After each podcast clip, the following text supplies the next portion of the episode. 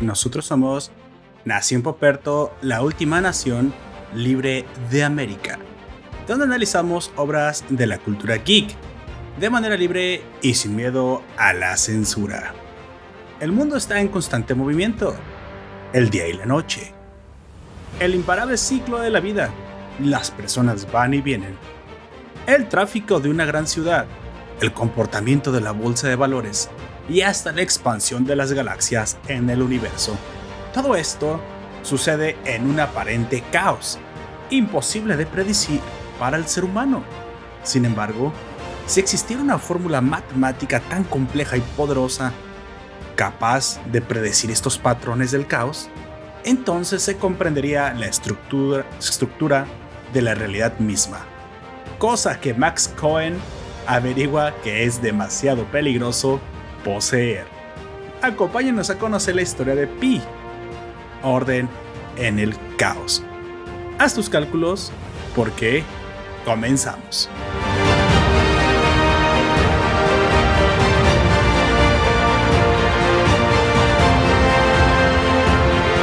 Saludos gente, yo soy Poperto y seré tu anfitrión a lo largo de este podcast. Te recuerdo que estamos transmitiendo en directo por nuestro servidor Discord 5 pm hora del centro de México. Si nos escuchas en formato podcast y te quieres suscribir a este directo cuando grabamos, si quieres entrar a nuestro servidor, pues te dejaré el vínculo, la invitación en la descripción de este audio. Saludos, Don Comics, ya estamos empezando, qué bueno que nos acompaña. Le estaba diciendo a la audiencia que el día de hoy hablaremos precisamente de una película llamada Pi, Faith in Chaos o en español, eh, Orden en el Caos. Para los nuevos ciudadanos de la nación les informo que la estructura de este podcast se divide en dos secciones. La primera estaremos hablando de la sinopsis de la última, eh, de la última parte de la serie de Falcon y el Soldado del Invierno, y así como la primera parte de la película sin spoilers. Y en la segunda parte arrancaremos directamente con el análisis de la, obra, ya hablando con spoilers. Así que, pues bueno, nosotros te avisaremos, así que tú estate sin pendiente. Te avisamos cuando comencemos a hablar con spoilers. Bueno, como ya lo escucharon por aquí, me acompaña el fabuloso miembro de la Nación del Sur del Mundo, la estrella más brillante del firmamento chileno. Por favor, preséntate. Tanto tiempo, gente bella a lo largo de, y ancho del mundo. Hoy tenemos un nuevo capítulo de las reseñas de algo que he denominado, discúlpame que es la primera vez que te comunica el nombre, Cine como Anoche, la ah, película Pi del año 1998 de Aronofsky, que mm, llena de simbolismo nos cuenta la historia de alguien que quizá está muy cerca de ver la cara de Dios y qué es lo que pasa cuando eso ocurre. Exacto. Pero antes, el último capítulo de esa serie que, que se ha denominado Falcon and Winter Soldier y que mm, termina más que con un punto final, con poniéndole los tres puntos suspensivos al eterno y, y magnífico universo de Disney. Marvel. Sí, es como acaba de decir Don Comics, Primero hablaremos precisamente del sexto y último episodio de la miniserie de Falcon y el Soldado del Invierno, una serie que está de más decir que se ganó su propia reputación a pulso. Quiero pensar que incluso gustó más que la misma WandaVision que estuvo un poco más apegada a lo que ya estábamos viendo en, en Marvel, como que tenían una temática más, más apegada a, a este universo infantilizado, colorido, pero Franco, Falcon y Sin Lado del Invierno hicieron una apuesta por una clase de cinematografía diferente que creo que fue un acierto precisamente para lo que querían transmitirnos. Una especie de serie de, reconciliación de precisamente Sam Wilson con el escudo de, de, Steve Rogers. Prácticamente el Soldado del Invierno terminó siendo un extra, bueno, más que un extra, un personaje secundario, pero esta serie se basó mucho más en el crecimiento y la reconstitución del Soldado del Invierno en su digno sucesor, ¿no? Que era precisamente el antiguo Falcon y ahora el nuevo Capitán América, que ahora ya sabemos será el siguiente protagonista de la película eh, Capitán América 4. ¿Sale? Por ahí también se nos dan algunos guiños que estaremos hablando precisamente de lo que creemos que va a venir en el universo de Marvel. Pues bueno, Don Comics, ¿cuánto tiempo? Como dije, como dijo usted ya una semana, antes de comenzar a hablar precisamente de esta, de esta serie, me gustaría eh, hablar de un poquito de un comentario que encontré en Evox durante la semana, precisamente de un oyente. Y en esta ocasión no es un comentario bonito, en esta ocasión me dieron un feedback duro. un feedback fuerte y no importa que sea algo así, me gusta, de hecho, no todo le gusta a todo mundo. Y bueno, es una yo lo veo como una clase de crítica constructiva. ¿Sale? Eh, la voy a leer eh, porque es bastante interesante. Normalmente estaba dejando los comentarios al final, pero esta vez me gustaría dejarlos al principio, ya que solamente es este, este comentario y va dirigido precisamente a mí. ¿Sale? Este oyente, eh, Ariel Dollover, nos lo dejó el 19 de abril en el audio de Héroes en Crisis, un santuario profanado, el segundo podcast sobre cómics que habíamos comenzado a hacer en la colaboración, en colaboración que se volvió permanente entre Don Comics y yo. Y que bueno, cabe, cabe destacar que para aquella segunda ya temporada. Tiene casi un año. Sí, sí, tenía muy mal audio. No, no, bueno, yo soy muy, muy exigente con mi propia calidad, así que ustedes me dirán si, si lo pueden escuchar.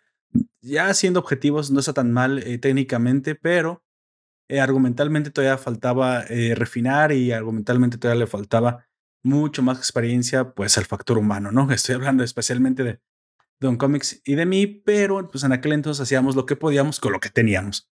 Pero este comentario es bastante duro y va dirigido a mí precisamente del descontento de esta, de esta oyente que he de asumir que es, que es mujer por el nombre del, eh, o chica, tal vez, o tal vez sea un chico, pero más bien parece que es una chica por el nombre. Si mejor la llamamos Leoyente. Leoyente. No, Don Comics es el día que yo comience a hablar con ese tipo de, por favor, pégame un tiro. No te preocupes, ya tienes comentario en contra. sí, ya tengo comentario en contra. Me manda conductor, con el Simo, por favor. bueno, el conductor del programa eh, me dice, al conductor del programa le dirijo esas palabras. Em, fueron a hablar de Héroes en Crisis, claro, ese es el, la reseña de la que está este audio puesto. Y dice, en algún momento se iban por las ramas y a los costados. Sí, exactamente en aquel entonces todavía estábamos definiendo nuestra forma de reseñar. Eso es prácticamente algo de lo que hablé. La calidad argumental, pues todavía faltaba algo de, experiencia. Eso, eso se va a notar en los primeros audios. Y no solamente de cómics, sino también de, anime. Y bueno, de, de, cierta forma fue precisamente el costo del aprendizaje. Pero bueno, eso podrías pensar que pues eso es normal, ¿no? Cuando alguien va comenzando, tiene ese tipo de fallitos, pero lo que viene aquí parece ser que es lo que le molestó. Prácticamente dice que eh, al hablar de Jessica Jones, porque de hecho tocamos un poco el tema de la serie de Jessica Jones de Netflix, hablamos de ella, pero... Eh, ah, ok, eh, se molestó porque el, comparé algunos valores católicos como los diez mandamientos y cosas así. Y le pareció que eso no era prácticamente, no era, no, iba al tema y que de cierta manera estaba meando fuera del cubo. Lo cual creo que esa, bueno, es, ya es la, lo que significa. Con el año y los podcasts hemos aprendido que si alguna vez vamos a hablar de los diez mandamientos y los valores católicos y un superhéroe, hay que hablar de Daredevil. Exactamente. Y de hecho, creo que aquí en este momento es el momento correcto para. para le, les sé contestar de manera. Mira, Voy a, ser lo más honesto contigo, Ariel Lover. No sé si ya no nos escuches, si te has desuscrito o nos sigas escuchando, lo cual te agradecería muchísimo porque, bueno, hay mucho contenido de valor que tratamos de hacer y creo que te podría entretener otra cosa. No por un mal comentario o algo que ya he dicho en el pasado, eh, nos ofendamos tanto que pues a lo mejor nos cortemos la, la relación, pero sí puedo eh, tener el respeto para contestar tu comentario con lo que hoy opino de aquel entonces. Mira, Eres sin crisis me, te ofrezco una disculpa completamente por la falta de calidad argumental, porque obviamente estábamos comenzando, esto pues es parte de la experiencia profesional. Dos, lo de Jessica Jones, eh, creo recuerdo haber dicho, y aparte fue escuchar el propio podcast porque no recordaba bien lo que dije, mm, dije que la primera parte me había parecido aceptable y que para mí la segunda temporada desperdició muchísimo el personaje. O sea, a grandes rasgos, eso es lo que traté de decir. Y te lo completo. La segunda parte, la, o sea, la segunda temporada de Jessica Jones me pareció que a mí me costó muchísimo trabajo de ver, me aburrió bastante. La primera, de cierta forma, estaba mostrando un lado del personaje más noir, más nihilista, que sabemos que sucedió después de la violación por parte de Killgrave de ella en el cómic. Así que, pues bueno, no más que no nos lo dijeron precisamente en, en la serie, lo cual le quitó bastante, bastante fuerza al, al, al villano, ya que de cierta manera no sabemos por qué Jessica Jones le temía tanto y esto debió haberse tratado las, las violaciones en los cómics son realmente fuertes, crueles y grotescas. Está bastante bueno el tema. No sé por qué siempre Disney no tuvo los huevos de, de manejar, perdón esta palabra, no tuvo el valor de manejar el tema. Me parece que al tratar de ocultarlo, simplemente le quitó fuerza al personaje. Y no me pareció un mal personaje, de hecho, a mí me gustó mucho, pero te digo, la segunda temporada, no sé exactamente qué fue lo que pasó con Disney o Netflix o no sé, pero la, llevaron por... Y todos los, todos los Defenders, ¿eh? no nomás ella, a todos los mandaron al demonio e hicieron sus historias súper aburridas, pienso yo. No sé si lo dije ya en aquel entonces o si no lo digo ahorita. Pienso que esto ya fue un desencanto de Netflix por los Defenders porque se había dado la noticia de que Disney iba a ser su propia plataforma así que muy probablemente sintió alguna clase de traición hacia, hacia, hacia la empresa, supongo, y ya no le quiso echar ganas a los personajes que le iban a hacer competencia. Entonces supongo que por ahí vino el problema, ¿sale? Y cuando hablé de los diez mandamientos, creo que fue contrastándolo contra el nihilismo que desbordaba algunas series, sobre todo como desbordaba Jessica Jones. Yo hablaba precisamente de que cuando caes en nihilismo es porque has perdido tu brújula moral y tu brújula moral bien podría ser el catolicismo, bien podría ser el judaísmo, no sé qué profeses, o si no profesas nada. El problema ahí es que no todas las brújulas morales son igual de fuertes. La diversidad existe, pero no quiere decir que la diversidad sea igual de interesante o que sea igual de buena. O sea, tú puedes usar pronombres, como ahorita Don Comics que me dijo, tú puedes usar pronombres alternos, eh, inclusivos, pero eso no quiere decir que sean igual de buenos que los que ya teníamos. Así que eso, eso, existe la diversidad siempre ha existido. De hecho, la, lucha de las ideas se basa precisamente en la creación de diversas nuevas ideas, pero mediante la apagogia, que es la lucha de las ideas, siempre se quedan las que explican mejor la realidad.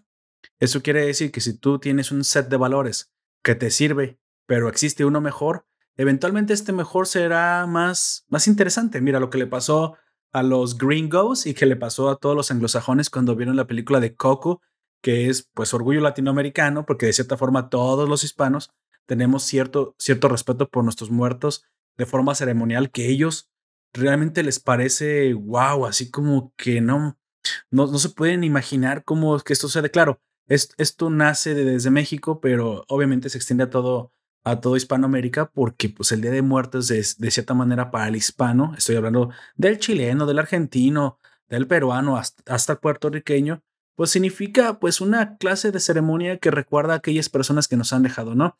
Y está muy, quiero pensar que le, al menos le tenemos mucho respeto a esto porque todos, obviamente todos tenemos personas que extrañamos y pues seríamos unos insensibles, ¿no? Pero ellos no lo viven así, ellos tienen un Halloween que significa algo diferente y bueno, les parece muy atractiva la idea del, del, Día de Muertos. A eso me, a eso me refiero.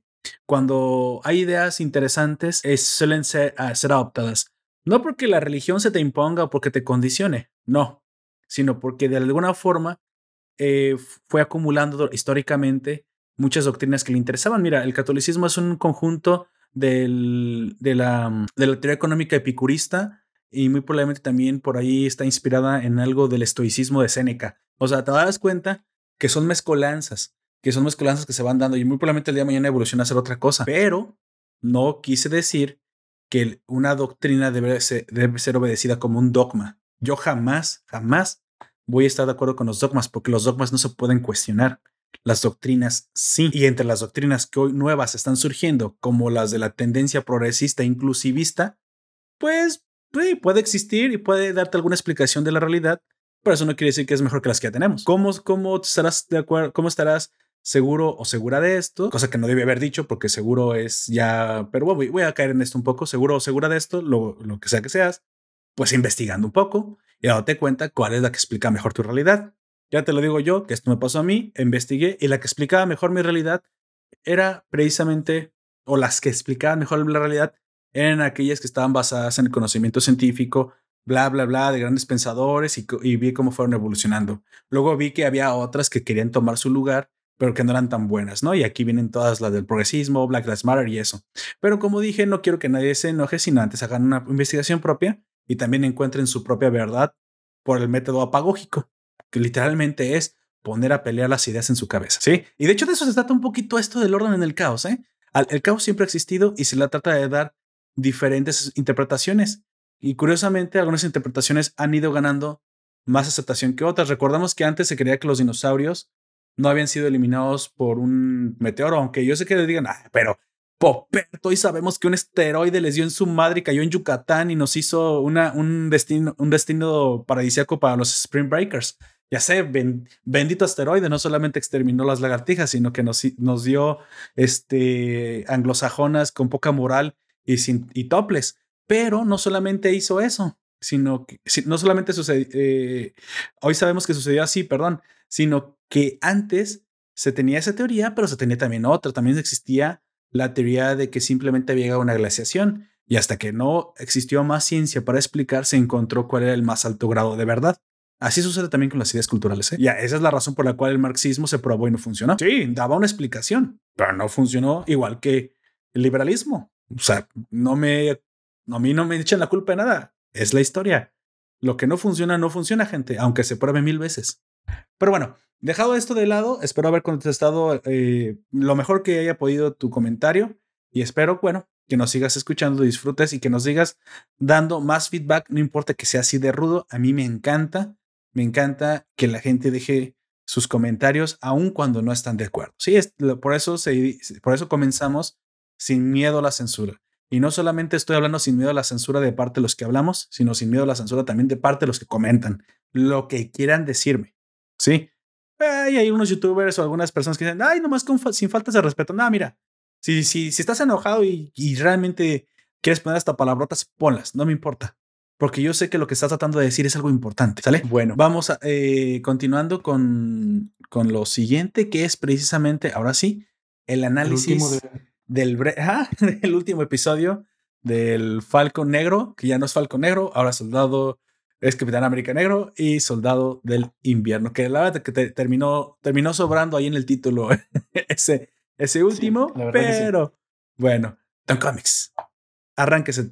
¿Qué le pareció esta última emisión? Es un. A ver, te voy a ser sincero. Me pareció más. Por favor. Como decíamos al principio, ser un punto seguido que un verdadero final. Em, vimos cómo se concluyeron básicamente todas las historias que habían estado contándose cuatro, cinco capítulos anteriores. Carly Morgenthau tuvo un, quizás no tuvo un tan buen, lindo final. Yo pensé que el personaje iba a seguir, pero eh, sí hay una de las cosas que habíamos adelantado, que en esa, bueno, que también era una cuestión bastante obvia. O sea, esto en los cómics. Exacto. En esa cajita venía de Wakanda, venía un uniforme de Capitán América. Ah, yo pensé que iba a venir el eh, guantelete.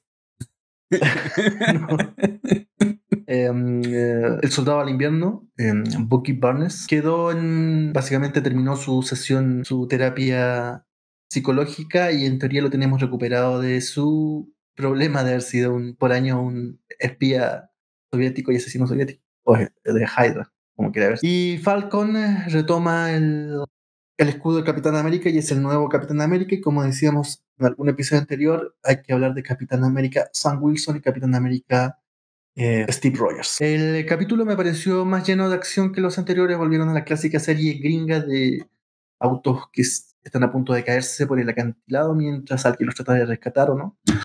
Em, gente que se incendia dentro de camiones cerrados. le dije que me dieran autos voladores y me dieron autos voladores cómics. Sí, eso es verdad. A propósito, a propósito, se le gringa un saludo con esto que no es cerveza. Porque tiene arroz. Ah, qué curioso. Hace como, ah, por eso me escuchando un poquito más feliz y creo que me trabé un poquito en la introducción. Me acabo de tomar demasiado rápido por el calor y eso no fue buena idea. Una bohemia edición especial de trigo. ¿Ha usted probado la cerveza de trigo? Es bastante fuerte. Es bastante fuerte y bastante rica. Creo que me acabo de volver fan de la cerveza de trigo. No sé, les digo porque ahorita. ¿Es buena? Es, buena? Se llama Bohemia. Es la mejor cerveza de México. En el, eh, si nosotros vamos a la ontología de lo que es una cerveza, ni la Budweiser ni la Bohemia son cervezas, porque el arroz y el trigo la sacan de los tres ingredientes, cebada, lúpulo, agua. Ah, que tiene otra cosa deja de ser cerveza. Bueno, oh. ontológicamente deja de ser cerveza. No podría ser campeón en un campeonato mundial de cerveza. Ah, Pero de todas maneras se está probando por, por me parece que el, el, lúpulo es medio complejo de producir o de, de los procesos de conservación, maduración. Es que, es que compré una caja, eh, una caja de 24 cervezas de la marca Bohemia y venían varias ediciones especiales. Venía la oscura, venía la clara, venía la Pilsen sin filtrado, venía la tipo Viena, la tipo Viena, la oscura. Y no me he fijado que también venía esta cerveza eh, de trigo. No sé eh, si se exporta ese tipo de cerveza, pero para mí la Bohemia siempre me ha gustado muchísimo y me ha parecido la mejor cerveza que tenemos en México. Una cerveza producida por la cervecería Coctemoc Moctezuma, no la Corona, eh, dicho de, de la competencia. En combinación tiene historia muchísima desde que los inmigrantes alemanes llegaron a México y combinaron lo mejor de su cerveza alemana con lo que ya existía aquí, dando como nacimiento la cerveza germano-mexicana bohemia. Y, ahora te sumas la misma de la, mm, de la cerveza negra esta mexicana, la ¿cómo se llama? ¿Está la eh, No, no, e, esa es precisamente otra. Esa es la del norte, la, la gran cervecería Tecate del norte. O, espere, creo. Ah, ok, ok, ok. Creo que acabo de cometer una, una, una, un historicidio. No me acuerdo si sí es la de la misma, porque según yo, eh, la cervecería Moctezuma viene del norte. Tal vez sí, Don Comics, pero tendría que ir a checar. Sí, porque Tecate es de la ciudad de Tecate. Ahí es donde se produjo, pero eso no quiere decir que, que tenga otras sucursales. Yo la cervecería Cuauhtémoc Moctezuma que visité y conozco la fábrica es la que está en Guadalajara, que está en el centro de México. Pero no conozco la del norte, no tengo el gusto de conocerla, así que es posible que sea de la misma. Pero la Tecate no es oscura, Don Comics, la Tecate es lager. No, no, no. Eh, la Me refería a la botella que es oscura.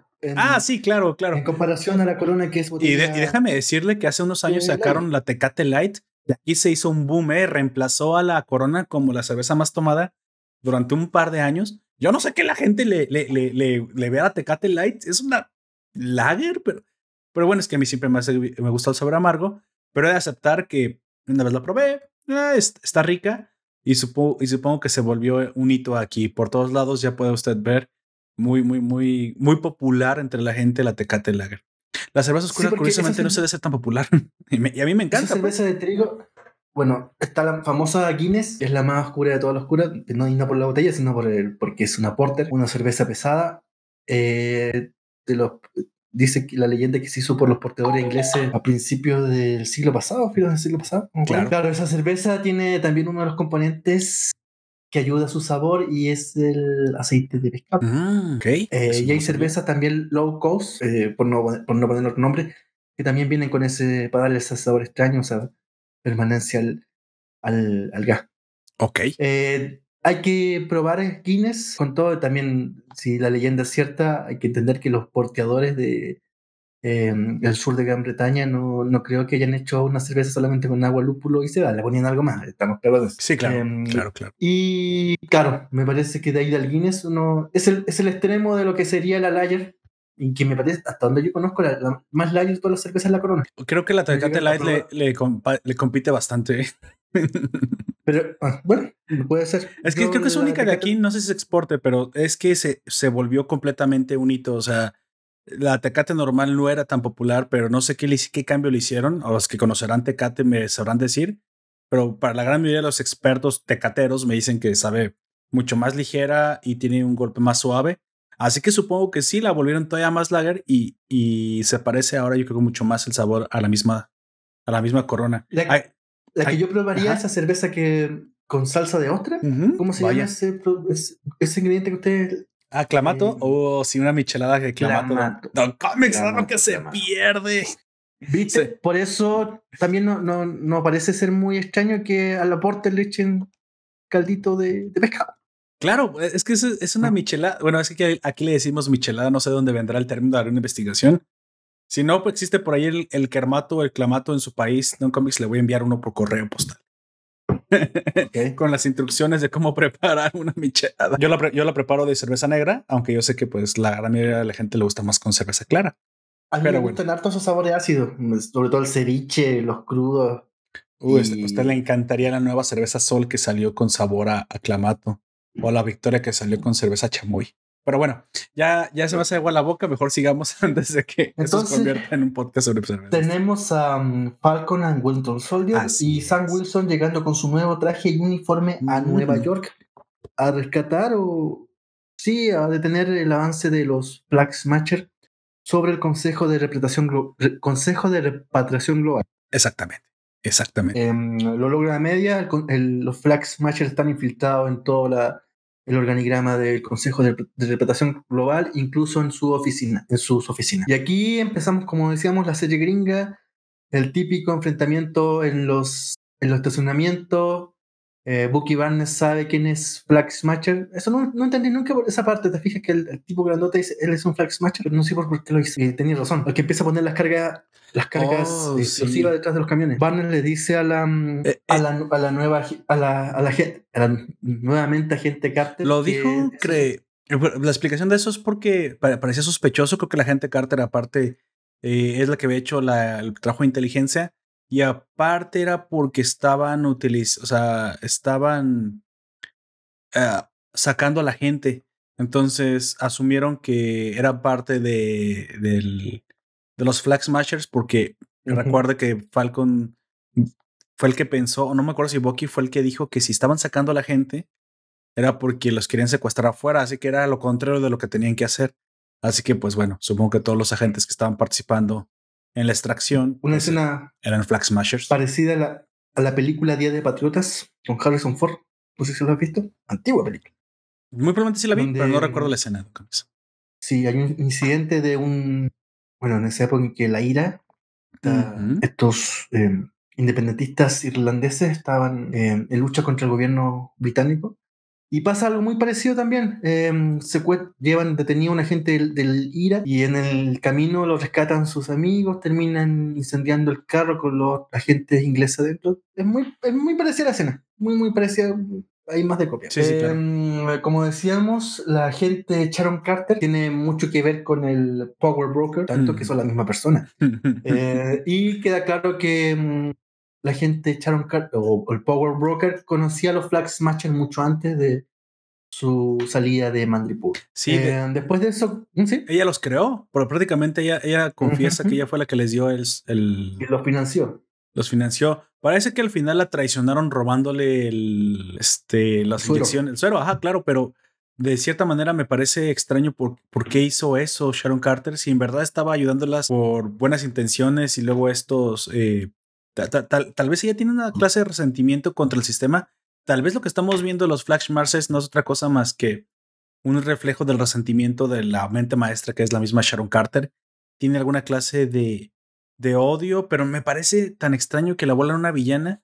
Tal vez incluso ella está precisamente em, apuntando más alto, tal vez eh, está tratando de hacer caer un pez gordo que en verdad está todavía metido en el gobierno que es de Hydra, o de verdad se convirtió en un villano solo por que se sintió traicionada. Es, es algo muy extraño, me pareció Es que, que todavía nos falta información. capítulo sí vimos como Sharon Carter se dedicaba en Mandripur a ser una, una marchand art, una vendedora de arte. En teoría ella manejaba lo- las obras originales y en los museos estaban los, los falsificados. Así es. Después de eso escuché hace muy poco que mm, eso es verdad.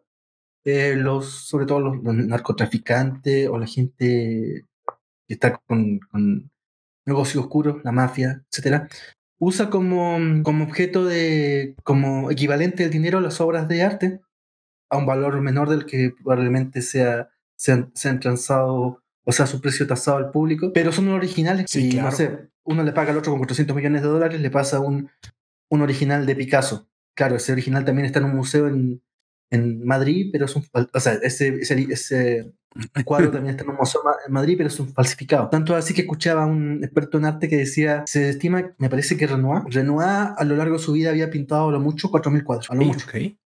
Solamente en Nueva York hay 5.000 cuadros certificados como de Renoir. Y no les puedes, no les puedes cuestionar su, su identidad. Vaya.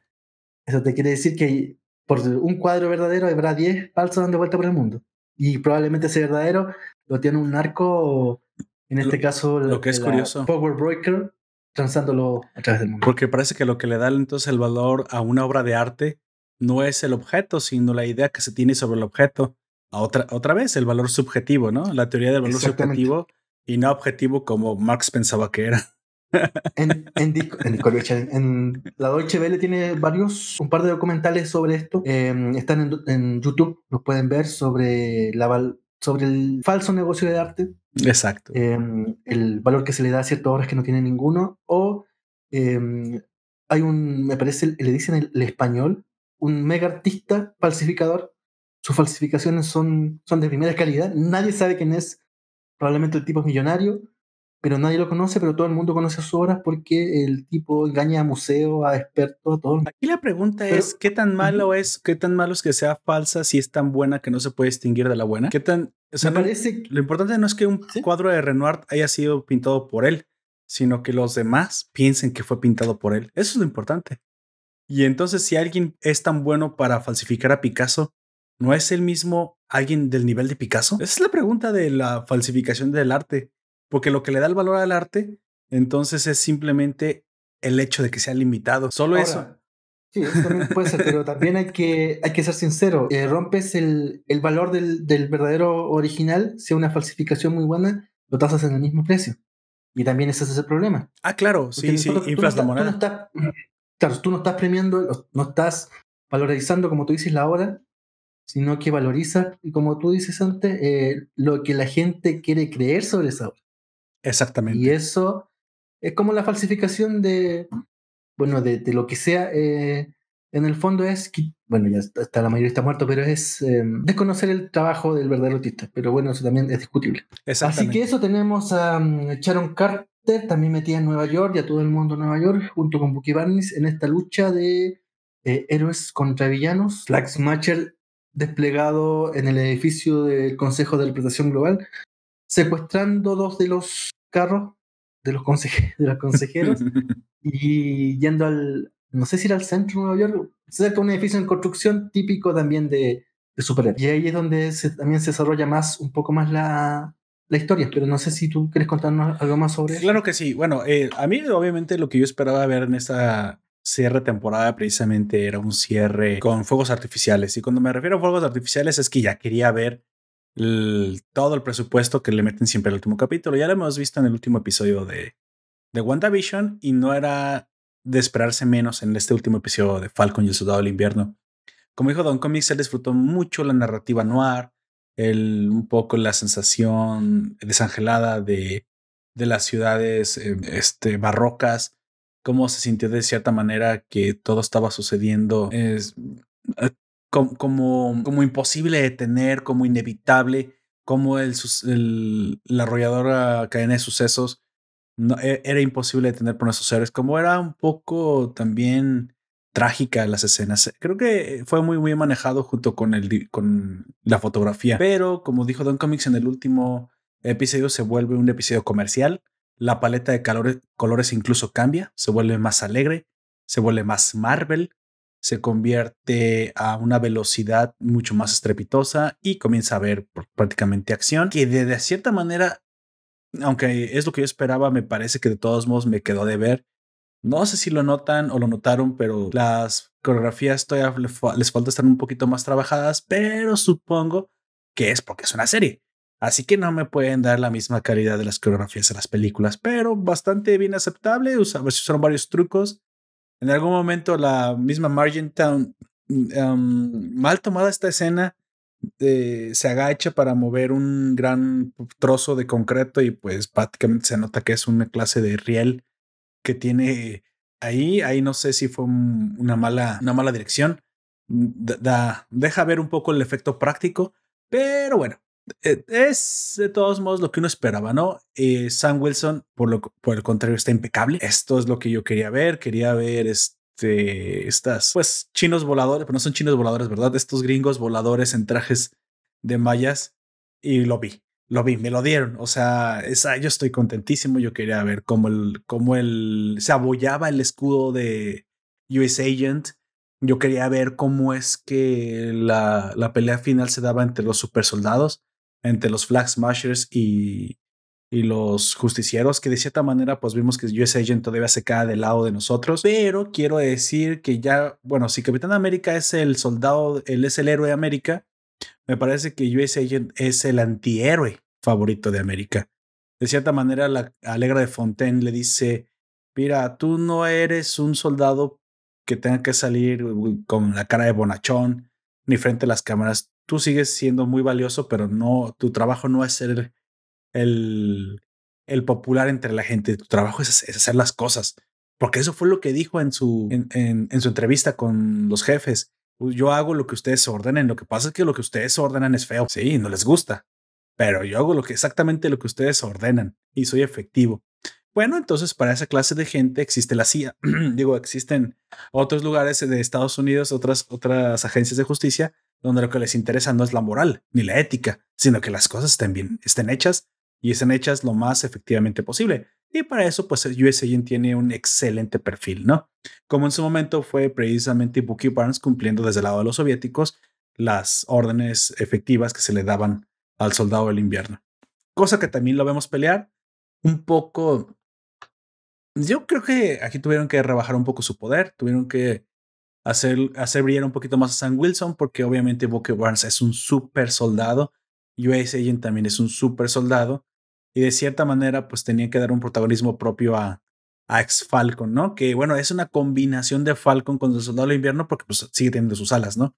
No sé si esto pasa también en el cómic, lo ignoro completamente. Aquí, aquí Don Comics nos tiene que iluminar. Falcon, Capitán América, ¿También tiene alas en el cómic? Sí, también tiene alas y el uniforme es idéntico. Supongo que eso es lo para compensar precisamente que no es un super soldado, lo cual me parece muy interesante porque si ya de por sí Steve, Steve Rogers ya tenía pues cierto mérito manejando los Vengadores desde un punto de vista más humano, más débil, por decirlo entre comillas, pero pues entre dioses, entre otros personajes que tenían mucho más poder, podría decirse de cierta manera, pues veíamos que la autoridad y el liderazgo de Steve Rogers estaba basada precisamente en su gran poder físico o de destrucción.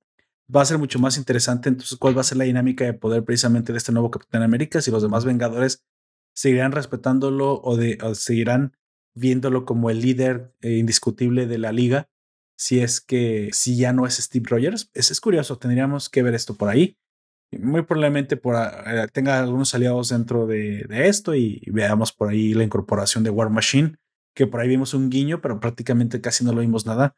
Lamento no haber visto un poquito más a Rowdy, pero ya sabemos pues que ahí está, ¿no? Ahí lo mostraron, ahí sigue estando. También vemos que la figura de Capitán Falcon no se va a dejar de lado porque también por ahí está Joaquín eh, Pérez López. Torres. Torres, sí, un, Joaquín algo, Joaquín apellido hispano. Entonces, pues bueno, e, eso va a ser interesante. Que me gustó muchísimo las, la, la, acción, obviamente, porque lo esperaba, o sea, hubiera sido un poco insípido haber visto todo este desarrollo sin ver al final, pues, una, una explosión de, de patadas voladoras, ¿no? No sé exactamente eh, si a, Don Comics le haya gustado esto, pero supongo que le dieron el balance adecuado, ¿no? también creo que necesitábamos ver algo de superhéroes siendo superhéroes. Básicamente, me gustó mucho US Agent. Esto sí lo esperaba y creo que se convirtió en uno de mis favoritos. Yo no sé qué tiene y ustedes me decir, ah, papá, tú eres raro. Pues sí, pero US Agent me gusta, me gusta que sea así, un soldado no sin ética, sino que atormentado por el hecho de que tiene que hacer las cosas y que también expresa de las emociones. De cierta manera. Me... Longoria. Sí, sobre todo. eso es muy importante.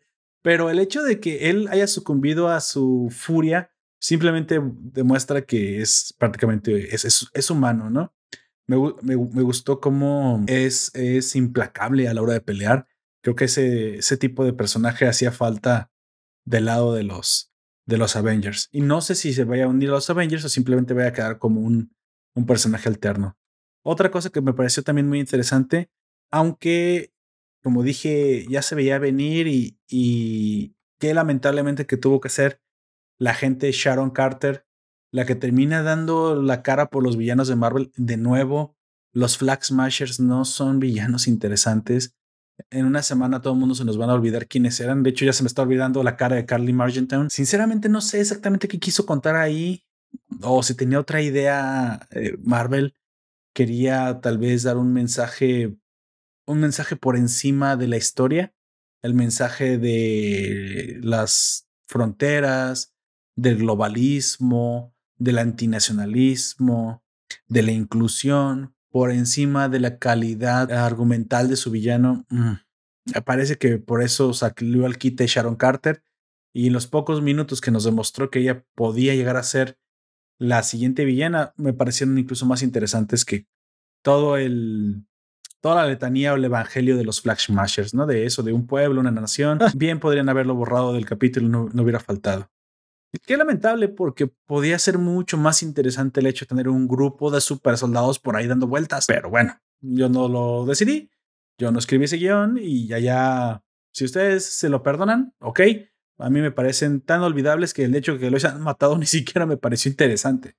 Sí, cuando voló el, el, autobús que nos flash dije, ah, ok, ¿y qué? Pues bien, no eran importantes. Lo que sí me pareció mucho más importante es el hecho de que pueda eso haber creado alguna clase de secta eh, terrorista, extremista, eh, globalista entre algunas personas, entre algunos mandos. Eso sí hubiera sido interesante. No me creo que ese movimiento cale entre la gente, pero bueno, ya dice que sí. Y por ahí un policía que hizo la señal de un pueblo, una, una nación, un solo Dios. Eso ya lo hemos visto antes. Mm, bueno, Supongo que por ahí tendrán, tratarán de explotar algo así. Y por último, de los villanos, pues me pareció que Barón Simo también se llevó la mitad de la serie. Fue, fue mucho más interesante. Al menos aportó el carisma pues, clásico de este actor, ¿no? Fuera de eso, los Flag Smashers completamente desperdiciados, por decirles una palabra más, más, más amable, desperdiciados. El Capitana, ahora el nuevo Capitán América, Sam Wilson, eso sí me parece que quiero ver más de él. esto sí da la pauta y muy probablemente eso es lo que buscaba Disney. Mm. Pues ya, ya se vuelve más interesante, se, se acaba de convertir en, lo, ¿cómo dice usted, Don Comics? Héroe de primera línea. En un héroe de primera línea. ahora, sí. ahora sí ya es. Me parece que de todos modos el soldado del invierno ya lo era. O sea, estuvo bien que Bucky Barnes no fuera tan protagonista porque Bucky Barnes ya es protagonista, tuvo hasta su propia película.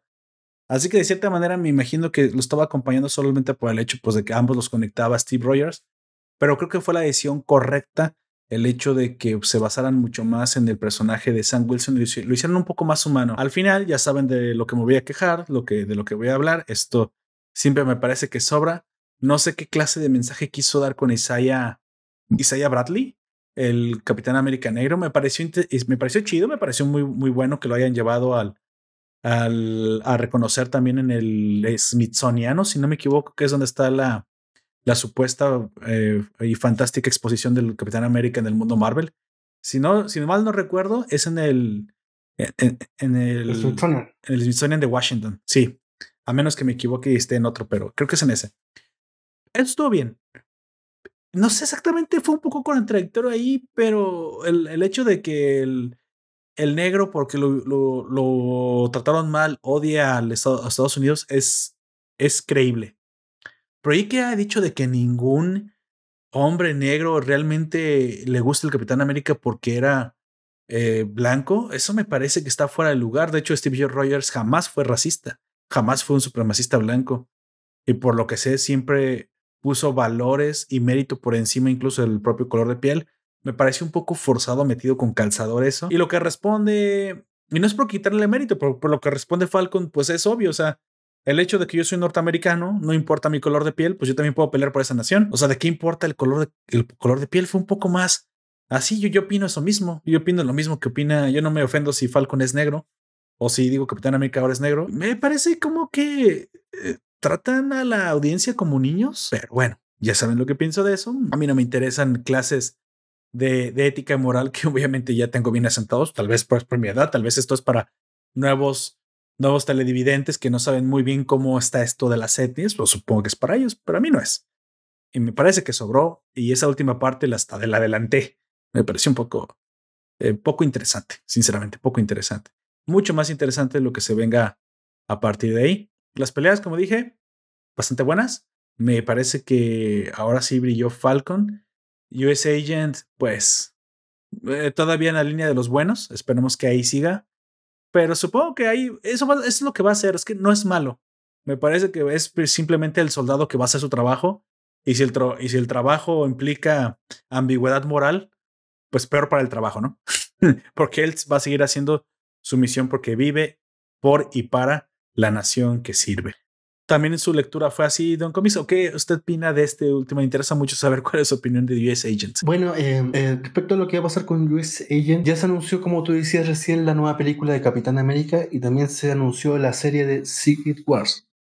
Exacto. No va, probablemente no va a seguir las líneas del cómics, porque en teoría los villanos tendrían que ser los Skrulls, pero en el Marvel Cinematic Universe los villanos, los Skrulls son una especie de refugiados aliados de los humanos o de los habitantes de la Tierra. Eh, me parece que en este caso los, los, eh, los villanos van a ser eh, estos infiltrados que ya vimos, nacen aquí, entre Flax Matcher, em, la nueva gente Sharon Carter, etcétera, etcétera.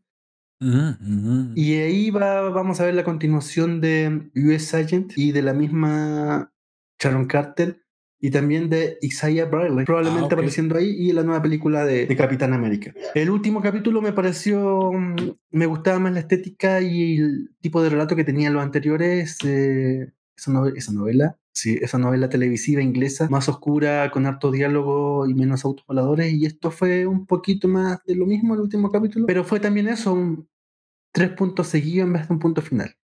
Sí, exacto. Em, se especula también por ahí que US Agent podría integrar los, eh, los Vengadores Oscuros, pero tendría que aparecer Norman Osborn. Y me parece que el universo Marvel cinematográfico, si bien presenta las líneas generales del cómic, nunca se va, va a ser igual con cómic, porque nunca una película es igual que un libro. Sí, y, no, y no puede ser igual, sería muy aburrido si fuera igual que un libro. Sí, sería.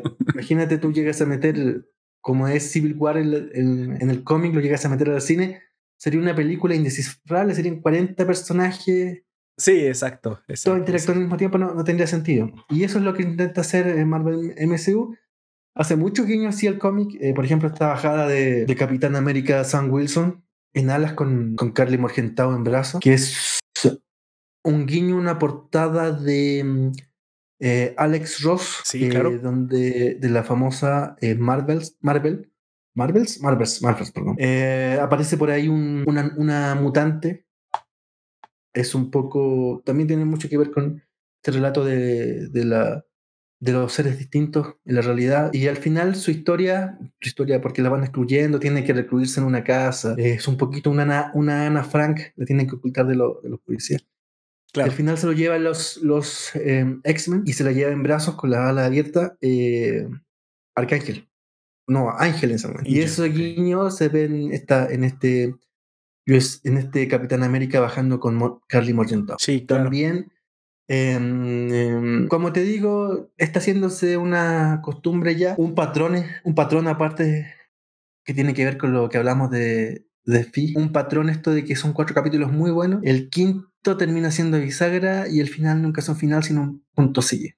Sí, claro. Claro, para que conecte con lo siguiente, es el clásico cliffhanger se están volviendo buenos en esto porque precisamente eso fue lo que hicieron con sus películas, ¿no? Las famosas escenas post créditos, pues bueno, eran esto, ¿no? La continuación, porque si sigues pagando mi plataforma, ya verás, vendrá algo que conecte con esto. Y bueno, al final eso, pues lo que le gusta a la raza, ¿no? Le gusta a la gente, le gusta que los universos y las historias se expandan. Yo no puedo estar en desacuerdo con eso porque precisamente es lo mismo que yo pido del lado de DC. Y bueno, ya veremos qué tanto dura esto y qué y cuándo la gente se harta por fin de los superhéroes. Yo ya les digo que no preveo que esto termine, al menos en la siguiente década todavía no. Así que, Parte de lo que está proponiendo Marvel son series y películas low cost, harta pantalla verde, el típico Exacto. en estudio eh, redondo para meter todo por computador y que se va a estrenar siempre por su streaming. Exactamente. Al igual que el, cine por su streaming. Por ejemplo, Raya y el último dragón, que salió en, a fines de febrero, en marzo, no me acuerdo. Sí, por ahí. Ya está sin necesidad de pagar el, el pass. Exacto. El, Access Pass. Yo pienso que esa va a ser ya precisamente la, la clase de cine que veremos en el futuro. Lamentablemente los cines están, eh, como dijimos, reduciéndose. No creo que se extingan, pero están reduciéndose. Pero bueno, esto no es necesariamente malo. El low cost como dice Don Comics, también viene por perfeccionar la técnica del CGI cada vez más. Eh, hay un momento en que el high cost y el low cost van indiscutiblemente a, estrellarse en la televisión. Y es que, pues bueno, ya tampoco existe la televisión, ya prácticamente existirán este, plataformas y pues entre van a competir. Ahora, yo no creo que esto te, termine derivando en, en malas producciones, aunque se use mucho CGI, porque el CGI hasta el fin y al cabo también evoluciona sino precisamente una competencia encarnizada por utilizar inteligencia artificial durante la pantalla verde redonda, como dice Don Comics, en la que prácticamente no veremos la, diferencia entre la realidad y, lo impuesto ahí por computadora. Ese es el futuro. porque prácticamente pues ya está sucediendo, ¿no? La inteligencia artificial yo les doy cinco años más para que ustedes no distingan la realidad de la fantasía. Y no lo, muchos ya no lo están haciendo ahorita. Y esto viene por invertir cada vez más. ¿Quién lo hará? La competencia, porque pues bueno, ya tenemos por ejemplo Amazon anunciando que The Hobbit es la serie para plataforma y para cualquier cosa. Creo que más cara jamás hecha por la humanidad. Bueno, ahí tenemos un nuevo estándar. Todos los días se rompen estándares y se pone la vara más alta. Yo no puedo estar más contento que eso porque esto simplemente está pidiendo entonces cada vez más de las plataformas. Si alguna se atreve a dar menos calidad, pues lo, lo notaremos, ¿no?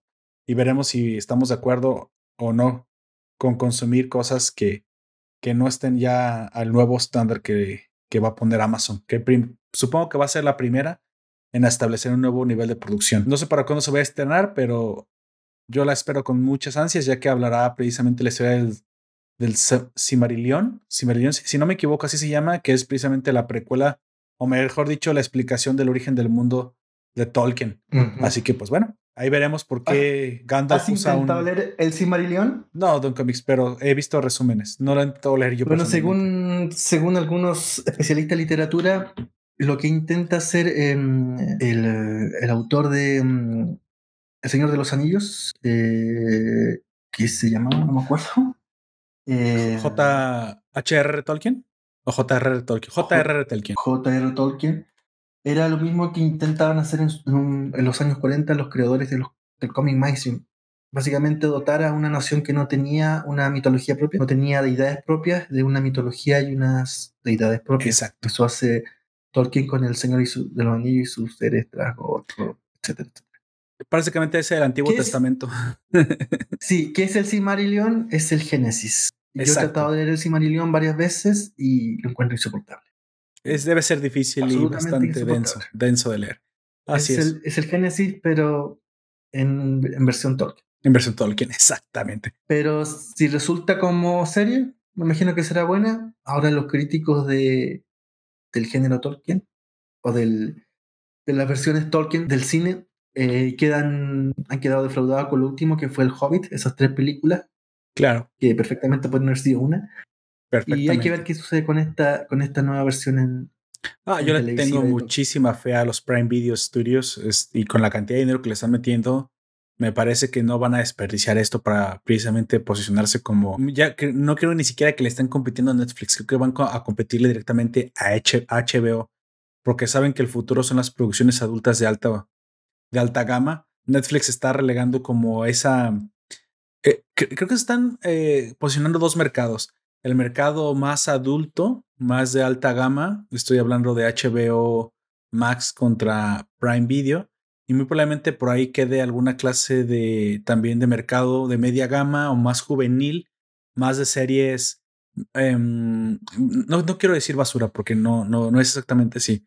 Más de series juveniles em, en serie, series en serie, más de, de plástico. ¿Me, ¿Me explico la palabra que trato de decir? Un poquito más, este, más progresistas también, dirigidas a, esa, a esos centenias, milenias jóvenes, eh, una franja de edad muy probablemente bien específica, y ahí pues más o menos se situarán entre Disney y Netflix. Esas son las competencias que comienzo a ver que se empiezan a, a formar. Tal vez me equivoque, tal vez me equivoque, pero yo ya siento que un mercado ya está un poco segmentado. Prime Video sí tiene cosas que difícilmente chavitos de 15, años puedan llegar a disfrutar, pero tiene muchísimo cine que me encanta, muchísimas series que me encantan. A mí y a mi papá, que pues me, ya mi papá ya está, está rondando los 60 años y a veces coincidimos en muchos gustos. Así que eh, es curioso cómo se empiezan a segmentar los mercados. No diré, no diré que Netflix nunca hará cosas más adultas, no, no, simplemente estoy diciendo que parece ser que es el gusto del consumidor hacia donde se está tornando. Bueno, Dicho eso, vamos avanzando. Ahora sí. A, propósito del Marvel Cinematic Universe, faltó algo más. Estrenó esta semana en Hulu MODOK, que es la serie de este villano bastante chambón, que es una cabezota con dos piernitas. y que en cada saga o macro saga al principio le ponen los dientes porque aparecen em, la especie de reunión de algo así como la Liga de la Injusticia, pero son los villanos de tercera de, de Marvel reuniéndose al principio de Civil War, de Age Fulton. Y ahora eh, lo que propone Hulu con esta serie media stop motion, muy adult swing, me parece, es un humor más negro, más de ridículo, eh, como las, las, figuras de plástico, como como si tú no, por mucho que la aplaste parece no morir, eh, modo que aparece destruyendo agentes de Chill a través del, del universo. Suena interesante. de Hulu. Deberíamos Así que habrá que ver qué resulta. Eso y me imagino que algún día llegaremos a verlo en Latinoamérica.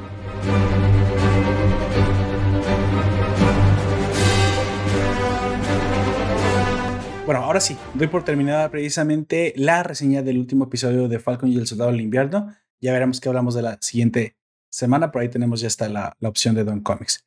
Ahora sí, ah, comenzaremos a hablar de Pi, eh, la película que en este momento nos tiene aquí en este podcast, bueno, el tema principal aunque nos extendimos bastante ya con el final de bien merecido del Soldado del Invierno y Falcon, pero aquí hablaremos precisamente del análisis de lo que significa una película que trae un, tema bastante profundo, así que pues bueno, hablaremos con, spoiler, con spoilers pasando la primera sección, ahorita todavía no, todavía hablaremos eh, sobre los datos técnicos, un poco los antecedentes, y cuando lleguemos a hablar de los eventos, que ya te digo que bueno, tampoco es tan importante que te los spoilen, porque más es una película que llama la reflexión más que realmente cosas que han sucedido tan impactantes, aunque sí tiene una historia argumental por ahí que se define a través de un hilo, un hilo conductivo, pero bueno, igual, haremos la separación. Así que pues bueno, eh, arrancamos. Yo quiero precisamente como antecedente, aquí voy a ir un poquito rápido porque me gustaría que esta también fuera un tipo de podcast más, más orientado a la, a la filosofía como la de la que nos quiere mostrar Pi Así que yo hice mi tarea hice la investigación. Cuando Don Comics me recomendó esta película, no sabía exactamente de qué se trataba, eh, así que tuve que hacer la investigación, la vi, vi algunas opiniones, algunas reseñas y pues bueno, eh, están todos maravillados. Eh, la, mayoría de las opiniones son correctas, son bastante benévolas con la película. La verdad es que es bastante interesante, no me pareció aburrida, aunque está grabada en, en blanco y negro, está filmada en blanco y negro. Me parece que tiene un tipo de filme que que no, que no aburre, que es, directo y va a lo que va, tiene poco presupuesto como podrán imaginar, pero bueno, cuenta una historia bastante interesante. Situación que en, ocasiones eh, sí tiene sus momentos lentos de reflexión, pero bueno, es porque la película tiene este corte filosófico. Así que antes de comenzar, yo les quiero decir precisamente de qué, por qué esta película es interesante, ¿sí? A grandes rasgos, supuestamente nosotros vivimos en un universo que está en constante eh, expansión y podemos ver sistemas caóticos por todos lados. Es un milagro que tengamos eh, sistemas ordenados como la misma vida y que de cierta manera parecen que de todos modos no tiene un patrón específico por el cual estamos construidos, pero igual el, lo más constante en nuestro universo no es el orden, sino el caos. Sí, nosotros inventamos o bueno, descubrimos o si quieren, eh, creamos las matemáticas para poder interpretar el universo. Hasta ahí todo de acuerdo. O sea, bueno, sí, Poperto, pues las matemáticas nos ayudan a entender la física a nuestro alrededor. Es curioso porque precisamente eh, este es el punto de partida para, para Pi. El hecho de creer que todo es caótico realmente eh, a primera vista, pero si tú comienzas a investigar y, y, te vas un poco debajo de la piel, un poco debajo de la superficie, comenzarás a notar que hay muchísimos patrones en otro era un sistema que parecía bastante caótico, como las, las hojas de naturaleza, la forma en la que crecen las raíces, la altura de los árboles, la distancia entre nuestras, eh, como el hombre de Vitruvio, demuestra las distancias entre nuestras extremidades tienen siempre una relación. Y bueno, una de los números matemáticos o relaciones matemáticos que más se repite en la naturaleza y que parece milagroso porque parece que todo está compuesto de esta proporción es pi 3.1416, ya saben, del círculo. Un número matemático que junto con phi, que es otro, pues el número de Dios tienen ciertas em, digamos, se repiten varias veces en la, naturaleza, ¿sí? Lo podemos encontrar varias veces en proporciones de naturaleza. Entonces te hace pensar que estamos diseñados por una mente superior o la naturaleza simplemente tiene un lenguaje matemático que podemos eh, interpretar y anticipar. Porque si estamos construidos sobre una base matemática anticipable y estructura definida, entonces no somos tan caóticos ni tan indefinidos como pensamos.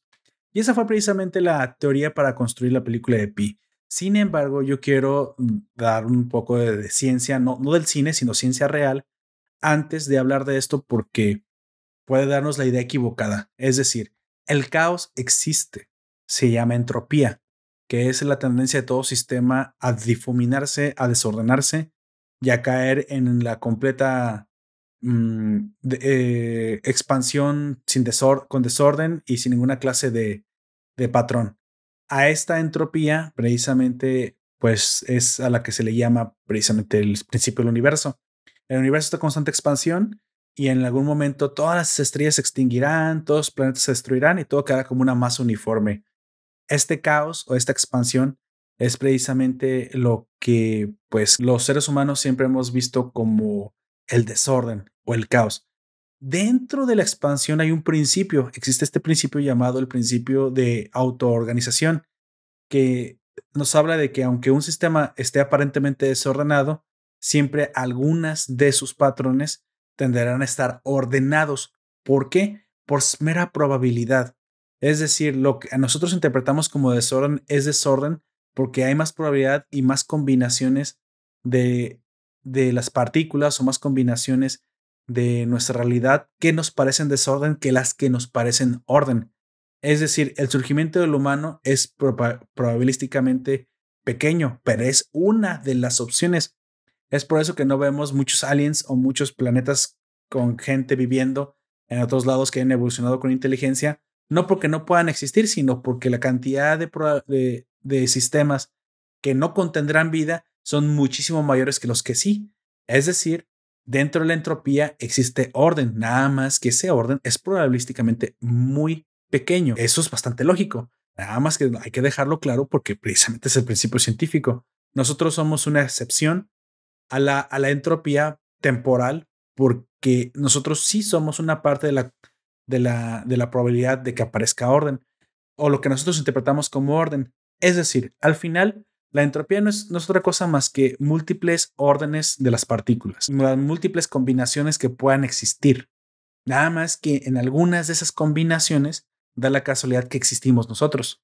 Y a todas las demás, en las que no existimos, les llamamos caos. Pero no es que como que exista un diseño sobre eso, ¿sale? Así es la probabilidad. La vida es menos, probable, menos probable que aparezca, pero aparece. Es una parte de la solución. Por eso somos tan raros y tan únicos en el universo. Dicho eso, ¿y eso para qué me lo cuentas, Puperto? Dirás, ¿eso, ¿eso qué significa entonces? Ya que entiendes que la entropía simplemente son, los, son el múltiple e infinito combinación de probabilidades y que entre ellas algunas existe el orden, y ese, y ese orden se llama principio de autoorganización, es precisamente lo que los científicos de la ilustración, en un libro que extra, en un extracto de un libro que traje escrito por Stephen Pinker, que se llama En Defensa de la Ilustración, explicaron hace mucho tiempo para poder entender el mundo. El mundo no es realmente caótico. Todo el universo es caótico. Nada más que en algunos sistemas se ordenó de cierta manera que nosotros le dimos una interpretación ordenada. Pero también es una de las probabilidades de la entropía. O sea, no toda la entropía es desorden, algunas no lo son y en esas estamos nosotros. Y quien precisamente terminó por definir esto fue, a ver, les doy rapidísimo los datos porque me gusta también decirles. Dice, el primero que apoyó la comprensión de la condición humana sobre el concepto de la entropía y desorden fue precisamente un físico llamado Ludwig Boltzmann. Ya él precisamente fue el primero que trató de darnos a entender que precisamente la entropía nunca va a disminuir, disminuir y que siempre va a existir de todos modos una probabilidad de que aparezca orden porque es una de las combinaciones. Se acabó. Eso es lo que somos. Somos una entre un millón, una entre un trillón, una entre un cuatrillón. Y todo lo demás nos parece caos porque simplemente no están ordenados como nosotros. Eso es precisamente de lo que en esta película se trata, de entender entonces en esta pequeña probabilidad que somos nosotros el pequeño orden entre tanto caos pues bueno, encontrar la fórmula que nos construyó a nosotros, ¿no? La fórmula que sí dio orden. El problema es que somos tan complejos que no sé si esto realmente existe en algún momento. Para la película existe esta fórmula divina, la fórmula de, de toda la fórmula matemática que explica nuestro propio orden. No creo que sea una sola. Me imagino que es una combinación de múltiples variables tan, tan grandes y tan infinitas que su propia cálculo es, es, es ridículo ya que se requeriría la misma vida como, como parte del orden del cálculo. Entonces no tiene sentido. Si para calcular a dónde irá la vida necesitas la vida misma para, hacer, para definirlo, no me parece tan, tan práctica. Claro, esto es la verdad, la, ciencia. En la fantasía de la película sí se encuentra una fórmula eh, que puede definir cómo es que estamos creados.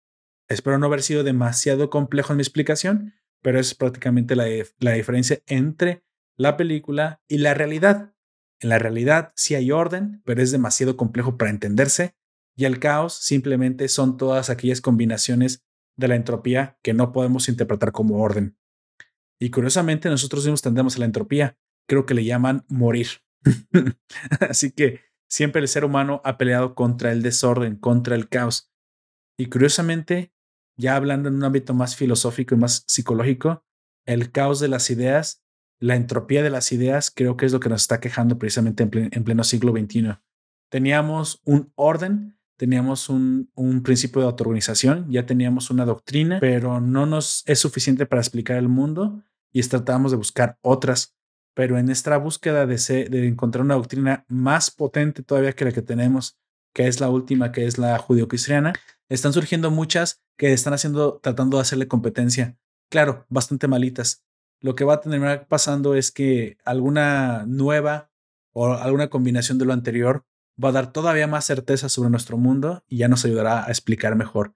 ¿Por qué está sucediendo esto? Porque la tecnología rebasó en el 2019, en el 2018, no me acuerdo en qué año, la capacidad del ser humano para entenderla.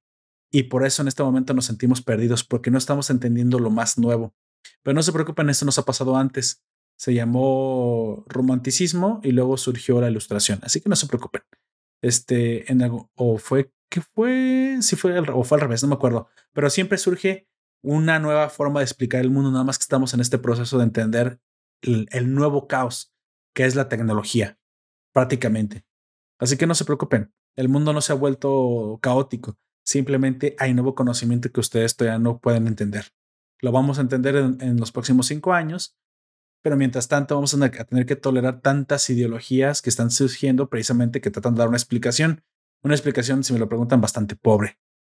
Al final, eso, eso es todo lo que quería decir. Eh, nada más un último pensamiento que me encantó de este libro, unas cuantas palabras que les quiero leer, si me lo permiten, que es precisamente lo que estoy, diría a continuación.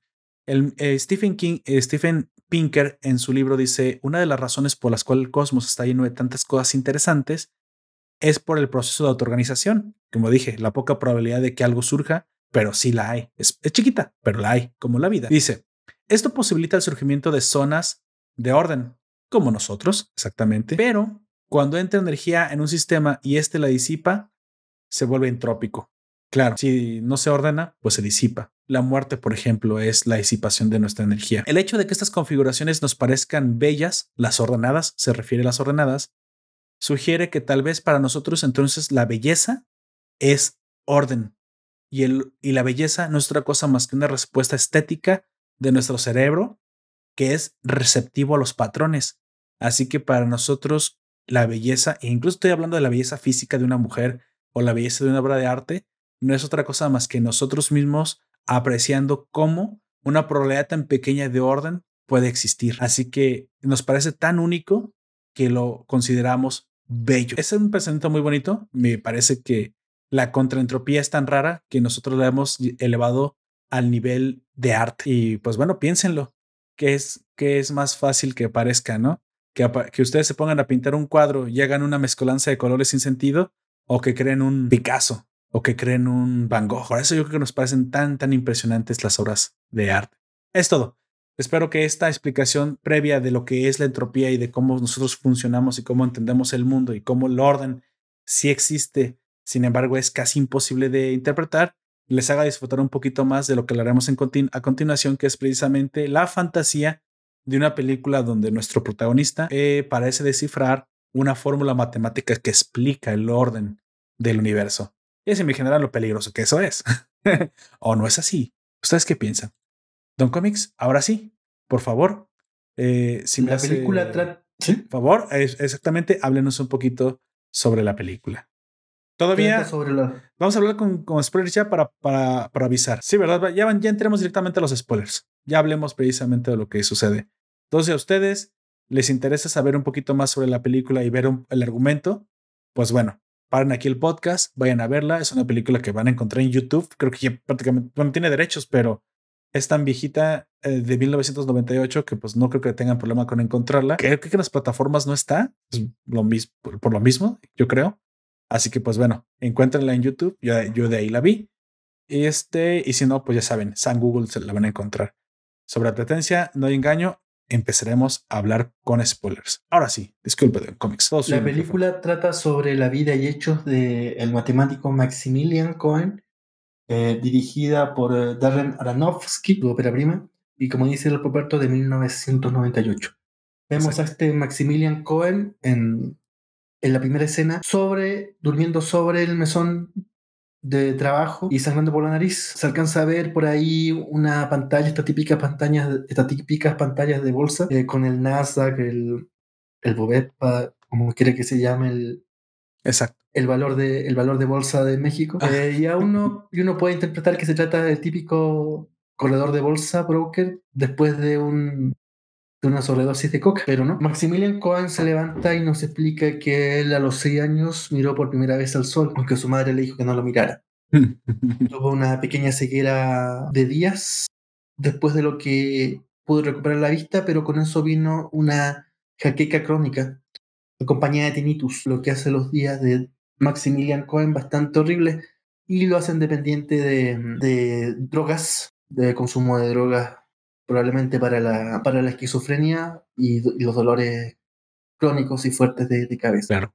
Él mismo después va, va, va um, a confesar que en su desesperación empieza a probar con varias drogas, llegando incluso a la marihuana, para ver si tenía algún efecto sedante en, en esos dolores. Bueno, Maximilian Cohen vive, se levanta y vive en una especie de habitación, un claustro en todo el sentido de la palabra, un lugar cerrado que ayuda también a esta propuesta que tiene Darren Aronofsky de presentarnos un personaje claustrofóbico que vive en claustrofobia en un lugar en que es tan chico, pero que así todo está rodeado en cada una de sus paredes por máquinas, computadoras del año 1998, cables, sistemas, etcétera, etcétera, que no dejan ver ninguna, ninguna pared salvo la puerta de entrada y salida. Y el baño. Y es hasta donde se dirige Maximilian Cohen o Sí, Max Cohen sí, sí. para auto inyectarse cuando los crisis de jaqueca llegan a puntos que lo hacen perder la conciencia. También esto Eh, del y eso sol fue vemos- lo que le dio su poder.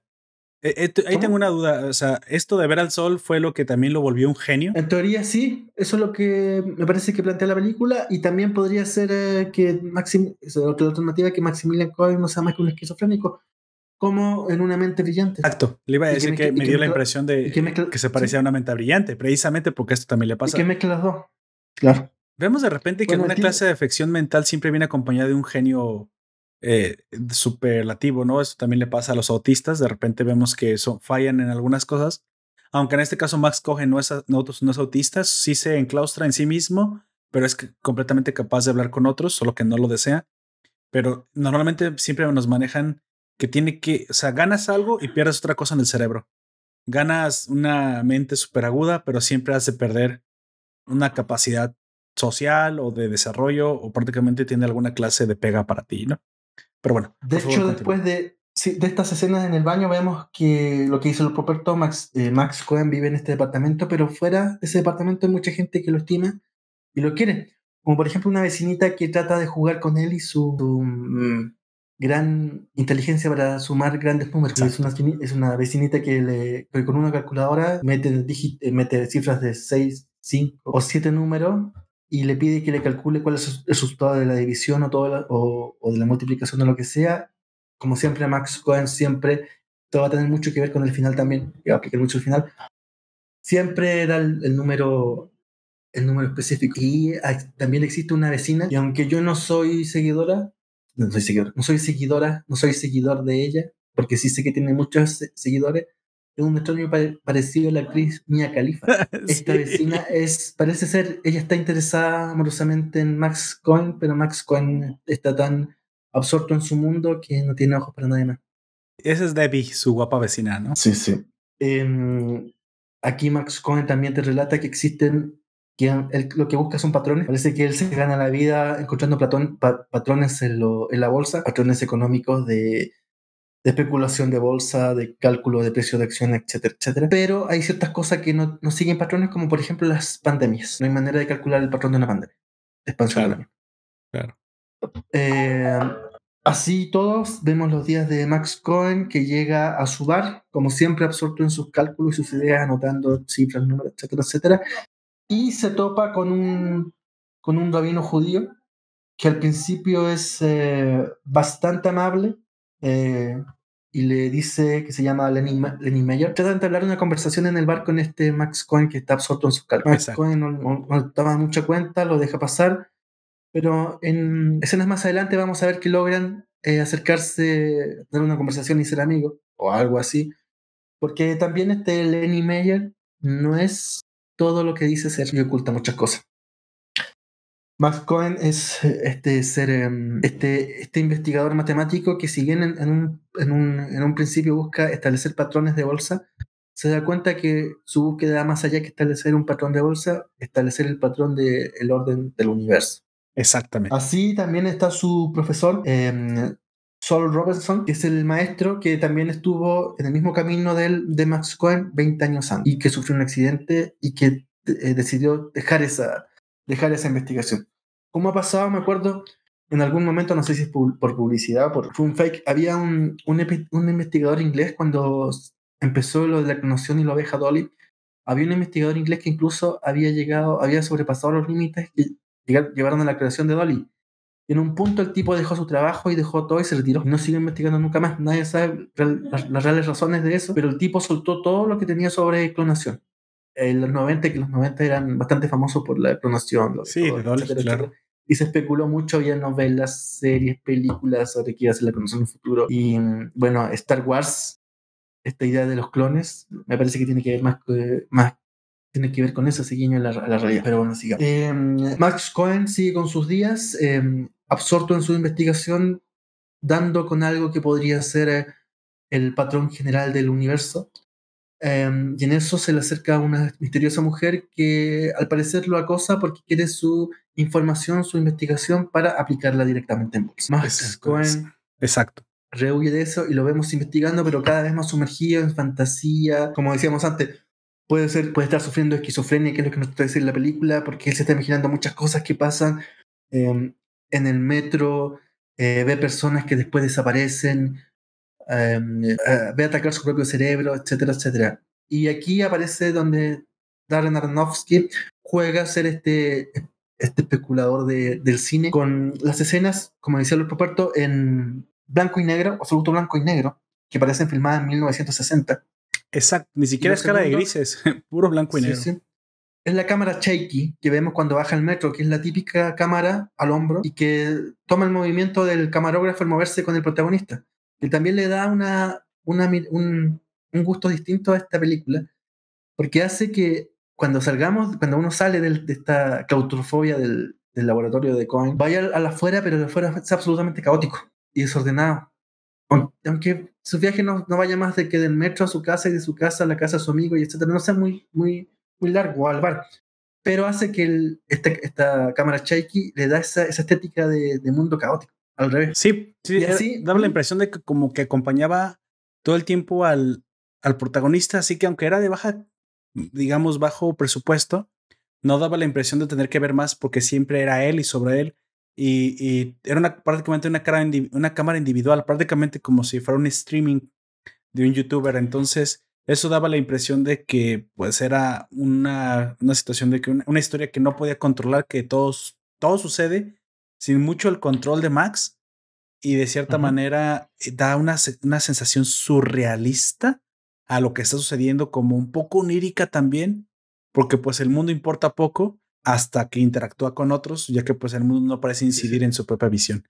Es, es, es muy interesante, sinceramente. En, en, alguna parte lo que trata de decir Aronofsky lo que está pasando no, está, no sale en la cabeza de Max, pero después vemos que sí, está pasando en la afuera. Eh, otra de las cosas, este, esto de la blanco y negro y cámara shaky, en un video de los 90 también aparece en el video Stay de YouTube, que es el mismo video donde aparece el ángel de, ¿cómo es? El ángel de la, de la libertad en Londres. en que Bond aparece colgado del ángel, me parece, me parece que es Hernández. Mm, creo que sí. Y así vemos como eh, Cohen se sumerge en su investigación y por esas causas se topa con, se vuelve a topar con ese, este rabino, Lenny Meyer, que lo involucra en unas, en una, mm, no sé, en una secta judía, típica secta judía de interpretación exagética de la, de la, eh, de la, de la Torah, y que investiga la cábala, que tiene que ver con el nombre secreto de Dios y que dentro de cada palabra y un significado que puede alterar la realidad en sí. Y ese significado puede traducirse a, traducirse a su vez en números. Y esta secta está investigando eso, tratando de devolver el antiguo conocimiento que se perdió después que los romanos destruyeran el, el templo, el templo de, de, Jerusalén en el siglo I después de Cristo, donde se lleva el arca de la alianza, que contenía el nombre eh, secreto de Dios y que a su vez eh, es el origen o el fin de, total de la cábala. Y así sin querer, eh, Cohen se involucra con ello. Eh, Cohen también es de origen eh, hebreo y trata de dar pasos de ciego, pero parece que algo lo detiene, algo que está sobre él, incluso sobre su investigación, altera sus resultados cada vez que da un avance eh, suficientemente extenso para darse cuenta que salió del paso anterior, algo que parece ser o la naturaleza o el mismo Dios que hace que sus dolores de cabeza se acentúen o una serie de factores como por ejemplo que su computador se, se funde, me parece, se funde. Sí, se funde, eh, sí. Cierra su investigación o, te, o relantezca su investigación. Así va avanzando la película hasta que en otro punto vemos a esta, esta mujer de color que parece ser una broker de bolsa que le ofrece sus conocimientos a, cal, a cambio de un, de un micro, macrochip, algo así era. Esa parte no entendí mucho. Sí, le estaba ofreciendo un, un chip a cambio del, del conocimiento. O sea, Claro, para ese claro, momento que ya, de- ya le interesaba a la. Es que una parte era la secta y por la otra parte era esta Sí. um, broker, pero que estaba representando un buffet de Wall Street. Entonces le estaba ofreciendo precisamente que se fuera con ellos. Los de Wall Street querían precisamente la- el control total sobre el futuro bursátil. Entonces ya se imaginarán el poder que daría eso. Y los de la Cábala precisamente querían prácticamente interpretar a Dios. Sí, descubrir eh, básicamente quién es Dios y todo lo que tenga que ver, pues porque también podrían, más bien ellos se querían convertir en Dios, ahora que lo pienso, ya que con eso podrían haber tenido Bueno, toda la como, interpretación. como se vio en, el, en la famosa arca de la alianza de Gina Jones. Em, Cohen se niega a creer que los números que él investiga tienen más relación con la realidad que los- el papel donde él los escribe. Por lo tanto, su maestro, eh, Sol Robinson, como este, este rabino Lenny Meyer y su, y su secta, eh, creen o, están seguros de que los números que investiga Cohen modifican totalmente la realidad eh, del universo. Así Cohen cada vez que avanza eh, tiene peores dolores de cabeza y se detiene por, por este, este mismo dolor que le causa avanzar. En su investigación da en algún punto con los números, una, una secuencia de números que sugiere que haya dado tanto con lo que busca la gente de la bolsa, como lo que busca el rabino, como lo que busca la como lo que buscaba, como lo que buscaba su maestro. Su maestro le dice que en algún momento también detuvo la investigación por eso mismo. Que se dio cuenta que ya empezaba a jugar con fuerzas que iban más allá de simples matemáticas. De hecho, de cierta manera, él cuando va en el camión, hay una parte en que va un autobús y dice, ¿cómo es que mi maestro se detuvo? Estaba tan cerca, simplemente no le interesó, perdió el interés por el accidente. Como que juzgando, el, o sea, siempre la arrogancia de la juventud, ¿no? Juzgando que su maestro simplemente no se atrevió o, o no sé, así como que, bueno, no, tal vez no era tan listo. No, lo que pasa es que su maestro se dio cuenta que ese era conocimiento peligroso, ya que, pues bueno, podía caer en manos equivocadas. Es, esa era la verdadera razón por la cual su profesor le dijo que ya no lo investigara, que realmente no era tan importante. Pero Cohen, obsesionado como está con las matemáticas, pues quería llegar al fondo de, de las cosas. Y sí, termina descubriendo, ¿qué podemos decir? Las matemáticas de la vida, la fórmula Eh, sí, de es que- la vida.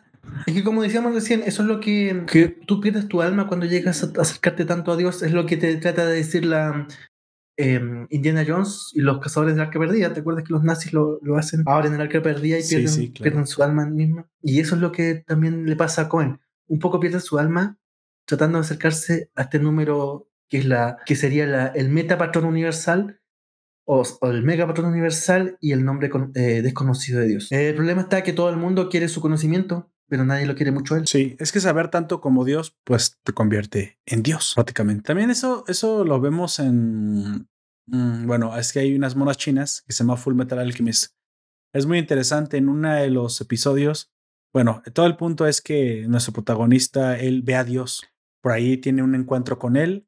A cambio de un costo muy alto, obtiene conocimiento, del conocimiento mismo de entender gran parte de cómo se maneja la vida y casi llegar al, a entender la, resurrección, pero se da cuenta que el costo es demasiado alto, tan alto que tendría que él mismo morir para, para entender a Dios, pues no tiene sentido en lograrlo. Algo, algo así vemos casi siempre interpretado en muchos lados. Eh, obtener el conocimiento suficiente para entender a Dios, pues te convierte en Dios prácticamente. Pues bueno, esta es precisamente... sí, sí, ¿va a continuar? Continúe, continúe con Sí, así hasta el final en que mm, tenemos a Cohen obsesionado perdido entre sus dolores de cabeza y dos fuerzas que son mayores que él, la secta, la secta mm, hebrea, que lo persigue y los corredores de bolsa que también lo persiguen porque le, le pasan una especie de Exacto. chip, mega chip de silicón que es lo, último del momento, que cuesta, ni siquiera ha sido, me parece que ni siquiera ha sido, ha, salido a la venta, es una cosa, es una especie de mega Ferrari, una cosa así que es última tecnología. Para que hiciera los cálculos, pues, y les diera lo que iba a pasar en la bolsa de valores. También se lo van a cobrar. Así que ahí termina nuestro, o sea, o eso sería parte del final de nuestro, nuestro amigo Cohen, que tiene un final más de, como decíamos, novela del siglo XIX. tiene que ver con cómo él termina sacando de su cabeza eh, esos secretos, volviéndose cero peligroso y una... Mm, no, eso se llama una no, no se llama trepatomía, em, de típico agujero en la cabeza que le hacían a la gente lo trepanación. trepanación, sí, una trepanación de no, una lobotomía, haciéndose una lobotomía, autolobotomía con un taladro. Exacto. Ese es el final, ¿no? E, era tan inteligente que pues o bueno, había descubierto algo tan importante que, pues bueno, la única forma de estar a salvo era no saber. Sí, muy, muy trágica la, el final de, de Maximilian, pero sobre todo nos habla precisamente de que, pues bueno, nadie puede tener la información o nadie puede tener el conocimiento absoluto y de tenerlo, pues se volvería prácticamente la, el santo grial. Y bueno, ya vimos en las películas de Indiana Jones qué pasan, ¿no? Con las cosas, con el, con el santo grial, con el arca de alianza, con las cosas que prometen poder absoluto conocimiento absoluto, pues bueno, simplemente terminan haciendo que nosotros nos, nos, nos matemos entre nosotros prácticamente por obtener ese conocimiento. A lo mejor por eso nunca puede estar a nuestro alcance, tal vez. Al final de esta película le dije, me gustó, me, estuvo interesante. Hay partes que me parecieron un poco aburridas. Esta la vi mientras estaba comiendo, así que me pareció bastante llevadera. Una hora veinte. No es una película larga, no es una película difícil de ver. Me parece que. también lo ayuda. Habla bastante. Es cortita. Sí, es cortita. Habla, cosas muy, muy lógicas. Como dije, yo eh, soy un gran fan de, de las teorías filosóficas del orden y del caos. Ya había precisamente leído este libro de Stephen Pinker de, la ilustración donde se habla del valor de la entropía. La entropía en su momento me pareció un concepto exageradamente abstracto y difícil de entender, pero a esas alturas de mi vida me parece más, más un juego de niños, ya me parece bastante interesante, bastante eh, básico. Creo que debe ser la base para entender el mundo como es. Y pues bueno, más me parece que su, que su mérito es lo bien hecha que está, lo interesante que es. Una historia hasta de, cierta manera sencilla. De hecho, no se enfoca tanto realmente en fórmulas y eso no se complique, no se preocupen, no va a estar complicado, sino en las conspiraciones precisamente que aparecen alrededor de una persona pues, que está logrando algo interesante. Eso es realmente lo, la, el problema, ¿no? Las conspiraciones, sí, más como el cómo es el mundo en verdad. No se va tanto a hacer una película interpretativa, no como Donnie Darko, o sea, eh, olvídense, no, no así. Esa es mucho más directa. El, el, problema principal precisamente es que hay malos y el bueno, pues ahora tiene, ahora corre peligro porque pues, sabe algo que no deben saber los demás. Esto ya lo hemos visto antes muchas veces. El conocimiento que vuelve peligroso al portador y por lo tanto mucha gente quiere ese conocimiento. Pero bastante interesante y les digo un, un ángulo diferente, eh, en blanco y negro, enfoques muy buenos. Yo la vi aparte, les dije en, eh, un momento mientras comía, mientras estaba viéndola, eh, se fue rápido, no es nada compleja. Nada, un clásico de, del cine, una, para una, una tarde con palomitas o con, o con su significante o otro, si la, puede, si la quieren y la pueden ver muy interesante. Eh, se llama en español, como lo repetiré, Pi, Orden en el Caos, o en inglés Pi, Pi, supongo, Fate in Chaos. ¿sí? La fe en el caos. Pero no, no es tal cual la traducción directa. Así que se las recomiendo. No están las plataformas, van a tener que verla en YouTube. Aunque bueno, es, es, sencillo de buscar porque uno pone sí. Pi Aronofsky. Sí, exacto. ¿Alguna vez tuvo en Prime Amazon Prime, pero salió. Supongo que venció. parece que hace dos años atrás sí salió. Bueno. Lo malo de Amazon Prime, este es un, punto aparte, tenía mucho cine de autor, mucha película interesante y de a poco iba saliendo en la medida que ellos van metiendo contenido propio. Me parece que eso habría que. Ok, bueno, ahí lo tienen. Yo no tengo más que agregar sobre esto. Al final, me, como siempre, les hago un resumen de las tres claves finales de la obra, de lo interesante. El primero me parece que el concepto del orden como el objetivo mismo de la naturaleza es bastante interesante. Mismo Maximilian Cohen nos habla de que pues las matemáticas son el lenguaje de la realidad, el, lenguaje de la vida misma, de la naturaleza, de todo lo que vemos a nuestro alrededor. Me parece que esto es cierto, nomás hay que darle la correcta interpretación. No es que las matemáticas sean un lenguaje propio de la naturaleza, sino que nosotros damos interpretación a los, a los patrones de la naturaleza precisamente que fueron los, los que probabilisticamente dieron este orden que vemos eh, dentro de la entropía y a eso le llamamos matemáticas. O sea, no fueron primero las matemáticas y luego fue la naturaleza, no, primero fue la naturaleza y, se, y lo que nosotros vemos como patrones de naturaleza le llamamos matemáticas, ¿sí? Y sí, es completamente accidental, en eso se basa la probabilidad de la entropía. Dos, me parece que el caos o siempre puede contener patrones, patrones matemáticos esto es algo que se nos queda también como moraleja nosotros mismos cuando vemos algo de desorden o algo que creemos no puede tener una clase de orden, eh, siempre tendemos a buscárselo. Hay veces que nuestra arrogancia nos hace pensar que podemos ordenar cosas que intrínsecamente son exageradamente complejas, pero como seres humanos creo que lo que debemos hacer, lo correcto es tratar de incluir pequeños órdenes manejables al, al nivel que sí podemos manejar en diferentes aspectos de nuestra vida y esto nos va a dar un gran orden combinado de pequeños órdenes y esta es la forma precisamente de pelear contra el caos y ser felices. Así que incluso esto a nivel psicológico es creo lo que le está pasando hoy a los jóvenes. Necesitan encontrar pequeños órdenes que puedan repetir, que puedan seguir y que les sirva para interpretar el mundo a su alrededor y no sean devorados por el caos. Tres, la complejidad y diseño de los patrones no es otra cosa que la interpretación humana de lo que es una ley universal, que es el principio de autoorganización probabilístico. Somos un accidente del universo. Hay que aceptarlo, pero un accidente hermoso. Así que, pues bueno, disfrutemos. Disfrutemos nuestra breve existencia en el, en el universo. bueno, también lo podría decir como que es una película de. Hablando un poco de la película, es una película muy probablemente que se volvió de culto, bastante rápida, entretenida y aunque está grabada en blanco y negro, me parece que es un acierto por la forma de cine que ya no se hace y para, y para nada se van a aburrir si realmente les interesa una historia bien contada. Me eh, Aronofsky no es cualquier persona. Habrá que decir, si me permite decirle unos datos, descargué algunos datos, pero pues bueno, por el tiempo también lo, lo pasamos, pero quiero volver a ellos. Nada más para decirles eh, la filmografía de este director para que, bueno, muy probablemente eh, reconozcan otro tipo de, películas que aquí sí es posible que haya más famosas. La primera que hizo es una película un poco desconocida llamada Protosua de 1992. Y así tú la conoces, pues bueno, tú ya eres un, cinéfilo de culto. La segunda cinta en la que estuvo involucrado fue Orden en el Caos, Pi. Pero aquí viene la tercera, creo que esta es la que la gran mayoría de las personas van a reconocer que es Requiem por un sueño, Requiem for a Dream del 2000. Creo que todos en nuestra adolescencia la vimos, así que pues ya la conocerán. Esa también es más famosa. 2006, La Fuente de la Vida. En el 2008, El Luchador. No la vi, pero la conozco. 2010. ajá. Sí. 2010, Black Swan. Sueño. termino y ahorita, lo, lo comenté. Termino la lista y ahorita me dice de qué quiere hablar. La, en, el 2010, Black Swan. Así que, pues bueno, esta muy probablemente por mucho debe ser la más famosa. 2014, Noé. No la vi, así que, pero creo que recuerdo haber escuchado algo así. Y 2017, si la van a conocer, también llamada Mother o Madre. Y esta pues es una película un poco de, terror. Ahora sí, por favor, lo que iba a decir de Requiem por un sueño. Bueno, Requiem por un sueño dice la leyenda que fue la única vez que actuó Jared Leto. De verdad. y mm, eh, Black Swan a propósito de los, de los cómics, tenemos ahí a la nueva Tora.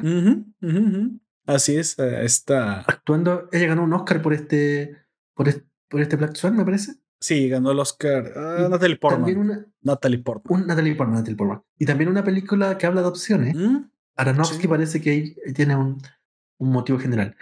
Otra cosa más, mañana son los premios Oscar y hay una sola película latinoamericana nominada a algo, que es un documental que se llama El agente topo, que está en Netflix, una película de, un, un documental, película de una joven documentalista, tiene 35, 36 años, Maite Verdi, chilena, eh, que invito a ver. Maite Verdi es una documentalista de primera, ella hace dos documentales que son, son de culto. Uno se llama Los Niños, que habla sobre, sobre las relaciones que surge, surge sobre unos em, jóvenes que pasan de la adultez a la, perdón, de la, de la adolescencia a la adultez con síndrome de Down, cómo se relacionan entre ellos. Y, lo, y la otra es la 11, que llegará, me parece, por cinco años a cinco personas de tercera edad, abuelitas, que se juntan a tomar once y va cómo van cambiando a través del tiempo, como el, las, enfermedades, las enfermedades de la edad también las van afectando y como un día son cinco, después son cuatro porque uno se ha muerto, etc. Eh, Maite Verde es una imperdible y espero que mañana gane el Oscar este documental. La gente topo que está en Netflix y si a usted le interesan estas películas que llegan al corazón, por favor, échale un ojo en Netflix. Ok, ahí lo tienen, claro que sí, le vamos a dar una vuelta y espero que a los oyentes también les, eh, les guste esta recomendación. Bueno, al final, este Pi es una película, como dije, una, historia interesante eh, y por eso quise decir la filmografía del director. Tiene buen arte, está interesante, blanco y negro, pero se siente más comercial, extraña extraña forma se siente comercial, no tanto como cine de arte Así que, pues bueno, pierden el miedo, no les va a aburrir, eso yo se los garantizo. Yo pensé que me iba a aburrir, pero no. Está hecha para, para haber salido en el cine.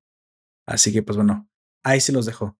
Últimos comentarios en cómics, algo de la película, sino para dar cerrada aquí la conclusión. Una película, una película, una película mm, recomendabilísima, dura lo que tiene que durar. Estamos, yo por lo menos estoy un poco harto de las horas y media que no justifican ni siquiera, ni siquiera media hora. Échenle un ojito a todo lo que ha hecho Aronofsky. Alguna vez sonó incluso para dirigir una Spider-Man, pero no. Como siempre, como la vez que, han sonado tantos directores para, para, por ejemplo, dirigir Deadpool, incluso Tarantino, pero me parece que más que masturbaciones de la publicidad no, no pasan de ahí. Em, y es una película interesante de su época y habla de todo lo que puede ser un gran director con pocos recursos. Bueno, ahí lo tienen.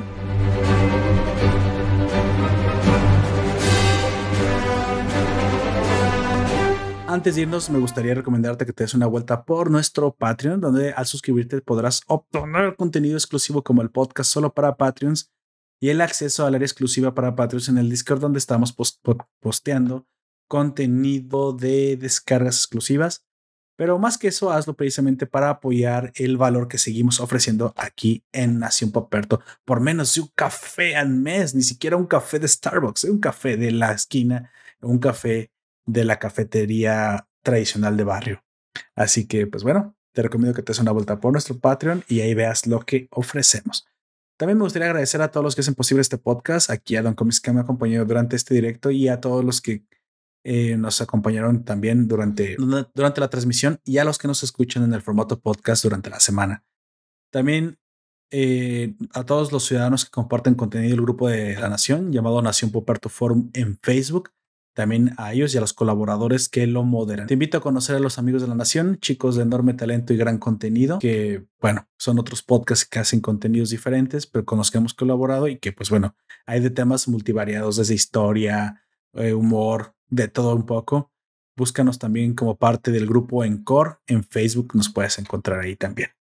Te recomiendo que te suscribas a las notificaciones de la página web para que no te pierdas ni un solo podcast ya que no necesitas cuenta para hacerlos. Ya sabes, nacionpoperto.com y ahí ves todo lo nuevo y te, te mandan notificaciones, dile que sí, para que te avise cuando publiquemos nuevo episodio. Lo prometo, solo es para eso. Y bueno, todos sus vínculos, eh, obviamente, naturalmente estarán en la descripción de esta publicación. Por último, y lo más importante, es que me encantaría que dejaras tu opinión en los comentarios qué te pareció a ti. ¿Tú también piensas que se puede encontrar alguna clase de orden en el caos? Tal vez hay una fórmula divina que explique el, pasado, el presente y el futuro la vida misma y el, orden en sí mismo. Si tú piensas que podemos encontrar una relación matemática, por favor, también quisiera saberlo. O si eres más como yo y piensas que pues prácticamente la entropía es inexplicable e ineludible y no se puede cuantificar. Así que, pues bueno, todo eso, por favor, déjamelo aquí abajo. ¿Alguien uh, tienes algo más que decir, Don Comics? Yo que sí. Tres cosas. La primera, em, aunque no están, gracias a Juan José y Life Animado que siempre nos acompañan. La segunda, si te interesa acompañarnos en vivo y en directo y dejar tus comentarios, me parece siempre puedan aportar y quizás maneja mucho mejor el tema que nosotros, que es probable. En Discord en vivo, todos los sábados a las 5 de la tarde de Next. Nación Poperto en Discord, se busca solamente Nación Poperto. Y la tercera, tengo un canal de YouTube, hacemos reseñas de cómics, eh, a veces libros y a veces algo más. Se llama Comics aquí y ahora y el lunes tengo una nueva reseña si te interesa, siempre se agradece pegarse una vuelta por ahí. Ha sido un gusto. Soy Poperto y a todos quienes han escuchado este nuevo capítulo de Nación Poperto y la sección Cine como Anoche. Ahí lo tienen, nos despedimos de ustedes. Yo fui Lord Poperto, me acompañó en Comics y eso fue todo por ahora. Por último, te recuerdo que nos puedes escuchar como siempre en las plataformas de confianza, en Evox, en iTunes, en Google Podcast, en nuestra página web, incluso en YouTube y Spotify. Hasta la próxima. Chao.